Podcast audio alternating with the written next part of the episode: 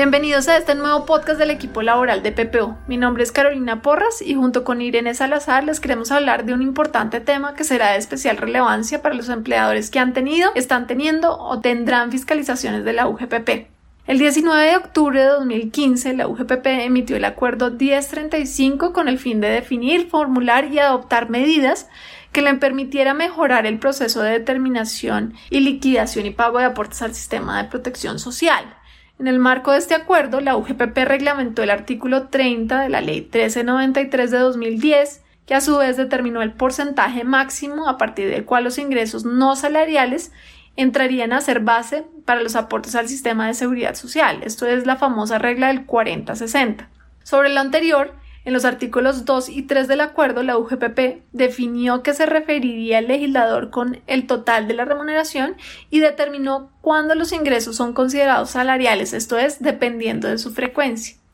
Dicho acuerdo fue objeto de una acción de nulidad ante el Consejo de Estado, pues según el accionante, la UGPP se abrogó la competencia del presidente de la República y violó el principio de legalidad, especialmente el artículo que establece qué debe considerarse como base para el cálculo de los aportes al sistema de seguridad social y desconoció el principio de favorabilidad al considerar como remuneración algunos conceptos que no lo eran, incrementando la base para que los trabajadores realicen los aportes al sistema general de la seguridad social.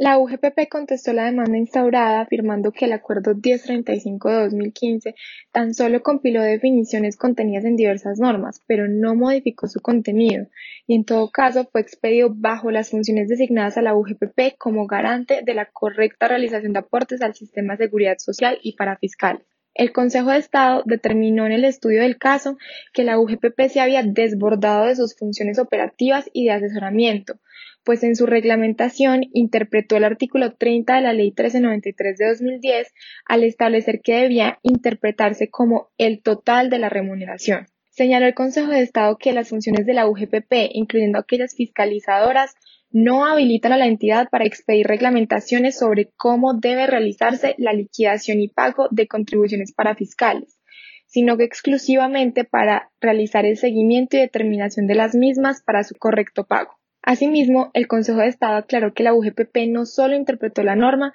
sino que creó consecuencias en razón de su interpretación. Esto es, que de superarse el total de la remuneración establecido por la UGPP, dicho pago debería ser incluido en la base para realizar los aportes al sistema general de la seguridad social.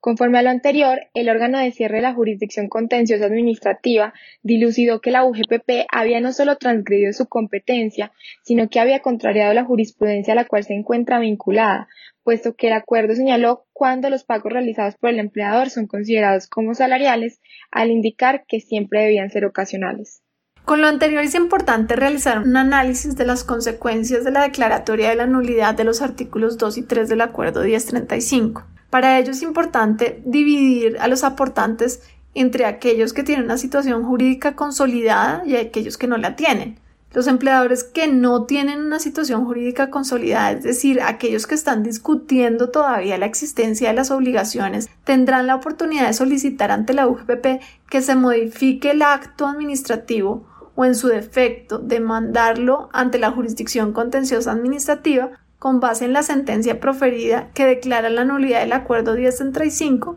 para aquellos casos en que la sentencia reduzca el monto a corregir por aportes al Sistema General de Seguridad Social al haber declarado nulos los artículos 2 y 3 del acuerdo. Ahora bien, los empleadores que sí tienen una situación jurídica consolidada, los que ya cuentan con acto administrativo que resuelve definitivamente la controversia o los que hayan realizado el pago de los aportes, están ante una situación diferente, puesto que hay posiciones encontradas en el Consejo de Estado sobre la aplicación retroactiva de las sentencias de nulidad.